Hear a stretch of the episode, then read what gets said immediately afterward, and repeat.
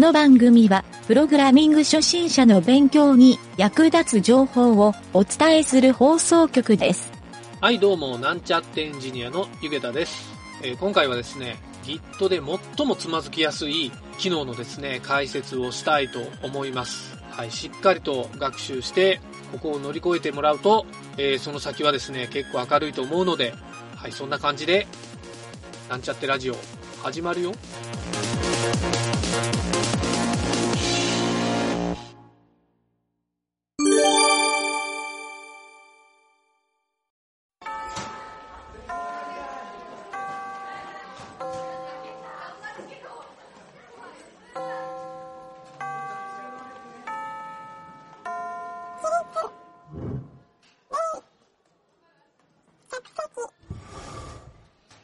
はい、それでは Git の学習、今回も始めたいと思います。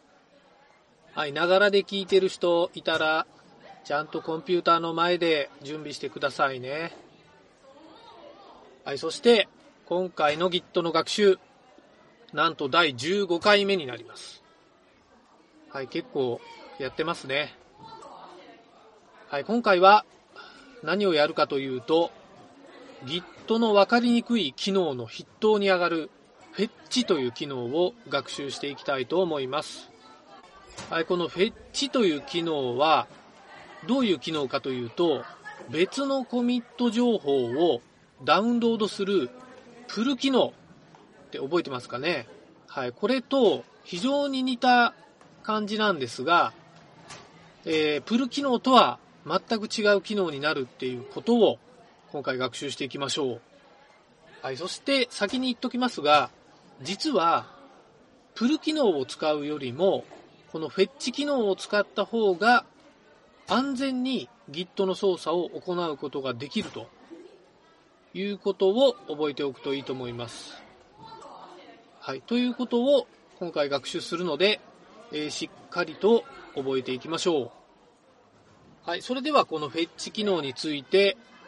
え説明をしていこうと思うんですが、ちょっとですね、フェッチ機能を使うときにですね、一つだけ条件があって、前回学習したリモート機能、これの設定がされているリポジトリのみが使える機能だということを覚えておきましょう。はい、このリモート設定っていうのは、クローンをしてくると、自動的にクローンをした対象のリポジトリのリモートが設定されてるっていう状態なので、え GitHub などから Git クローンをして作られたリポジトリは、え必然的にこのフェッチ機能は無条件で使えるというふうに考えてください。で、もしですね、このリモート機能が設定されていないものは、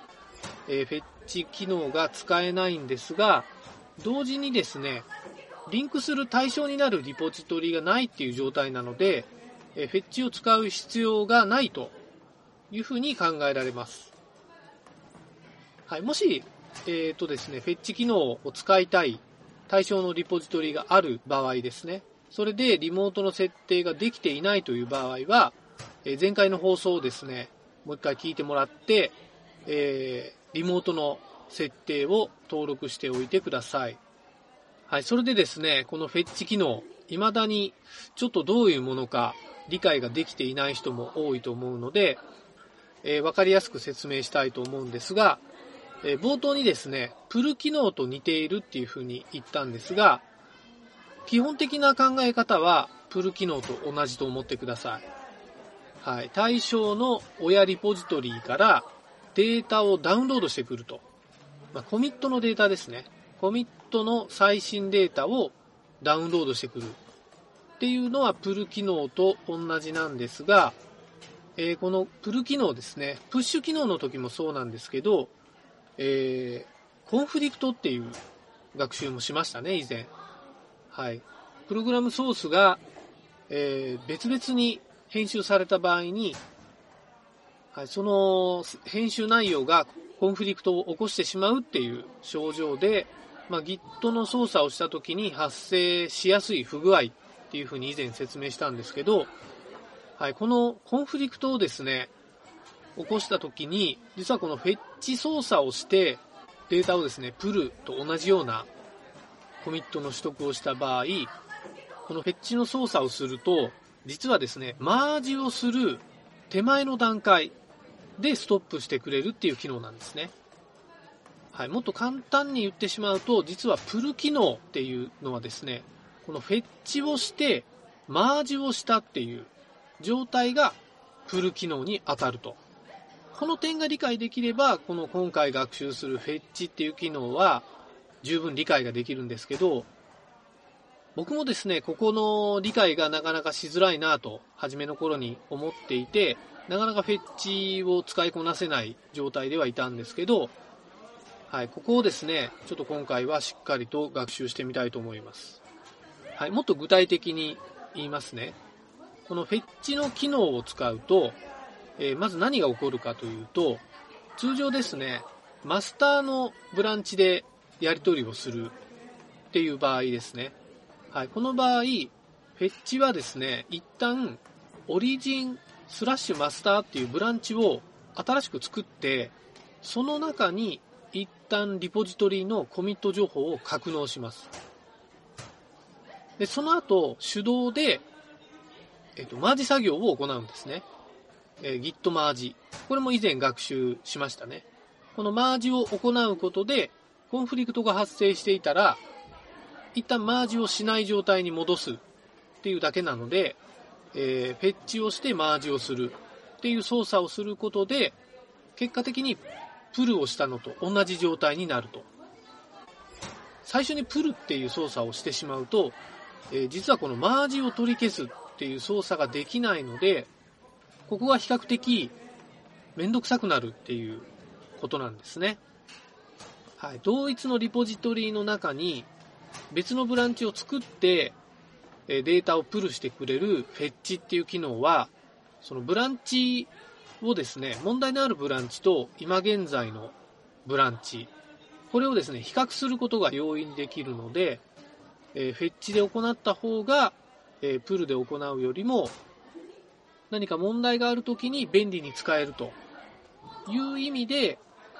え、いきなりプルをするんじゃなくて、フェッチをしてからマージをする。っていうこの操作をした方がいいというふうに言われています。はい、僕もですね、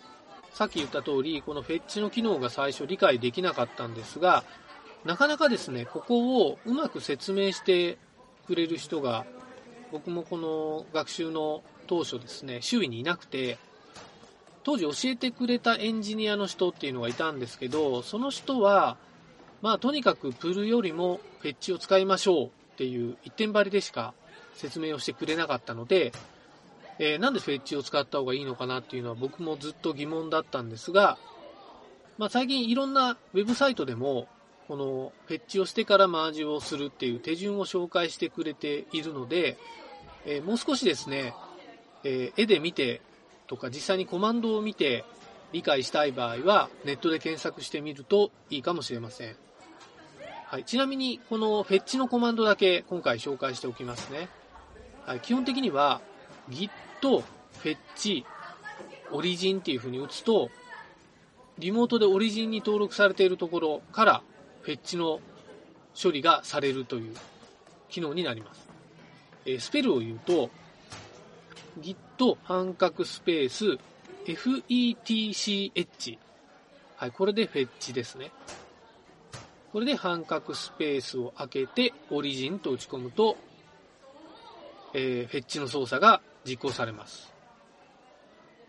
はい、先ほど、オリジンスラッシュマスターっていう、えー、新しいブランチが作られるって言ったんですけど、えー、リポジトリのですね、環境によっては、リモートスラッシュオリジンスラッシュマスターっていうブランチになる場合もあるようです。はい。あとですね、リモートリポジトリが、今現在作業しているリポジトリと全く同じコミット状態だと何も変化がないので、えー、もしですね、このフェッチの操作を自分でテスト的に実験してみたい方は、えー、今まで操作していたリポジトリのえ片方、片方というか、あれですね、元のリポジトリですね。こちらのファイル更新をして、コミットで先にですね、え、コミットを進めておいた状態から、え、もう片方のリポジトリの方でフェッチ操作をしてもらうといいと思います。はい。で、このフェッチ操作をした後は必ず、えー、マージ操作をするっていう風に覚えておいてください。その時に、えー、Git ブランチ -a っていうオプションをつけると、Git のですね、その新しく作られたブランチも、これ隠しブランチになっている可能性があるので、これも含めて全部表示してくれるっていう -a のオプションをつけたブランチ表示をして、えー、そこのですね、新しく作られているブランチ、まあ、おそらくオリジンスラッシュマスターっていうブランチか、リモートスラッシュオリジンスラッシュマスター。はい、多分このどちらかになっているとは思うので、えー、そこで git マージ、えー、リモートスラッシュオリジンスラッシュマスター。これでエンターを押すと、えー、無事にマージがされるはずです。この時にコンフリクトが発生していないかどうかだけ確認するようにしてください。はい、実際にですね、コンフリクトが発生した場合は、先ほどのリモートスラッシュオリジンスラッシュマスターっていうブランチに、え、チェックアウトすることもできるので、えー、チェックアウトコマンドを使ってそちらのブランチに切り替えて、え、内容確認をするっていうこともできるし、え diff っていうコマンドでですね、え単体のファイルの差分を確認することもできるので、えそういった操作をやってみるといいかなと思います。はい、もちろんですね、今回、えー、マスターっていうブランチのみで、え、操作をするっていうことを前提に話をしたんですが、え、ブランチはですね、他のブランチを対象にしても操作はできるので、えその辺はですね、ちょっとやり慣れるために自分でですね、フェッチの操作をいくつかのブランチで行ってみるっていうことをお勧めしたいと思います。はい、どうですかね？このフェッチ機能。ちょっと聞いただけだとやっぱり理解できないので、実際に自分でコマンドを叩いて、えー、フェッチの操作、まあ、あとフェッチをしてマージをする。で、あとコンフリクトを出してみるっていうところぐらいまでを、えー、セットで操作を慣れてもらってた方がいいと思います。はい、とにかく Git はですね、前回までは、え、プッシュ、プルっていうこの操作、はい。まあ、クローンをしてプッシュプルの操作っていうところをメインでやってたんですが、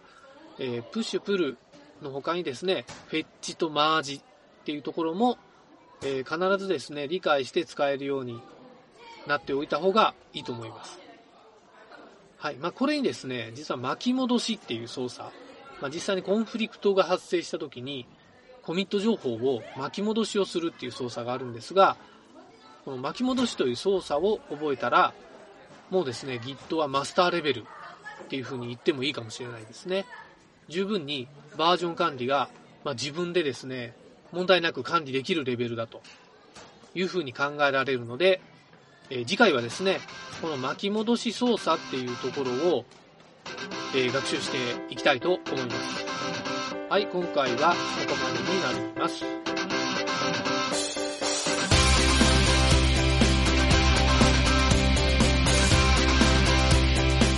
番組ホームページは http:// mynt.work スラッシュラジオスラッシュ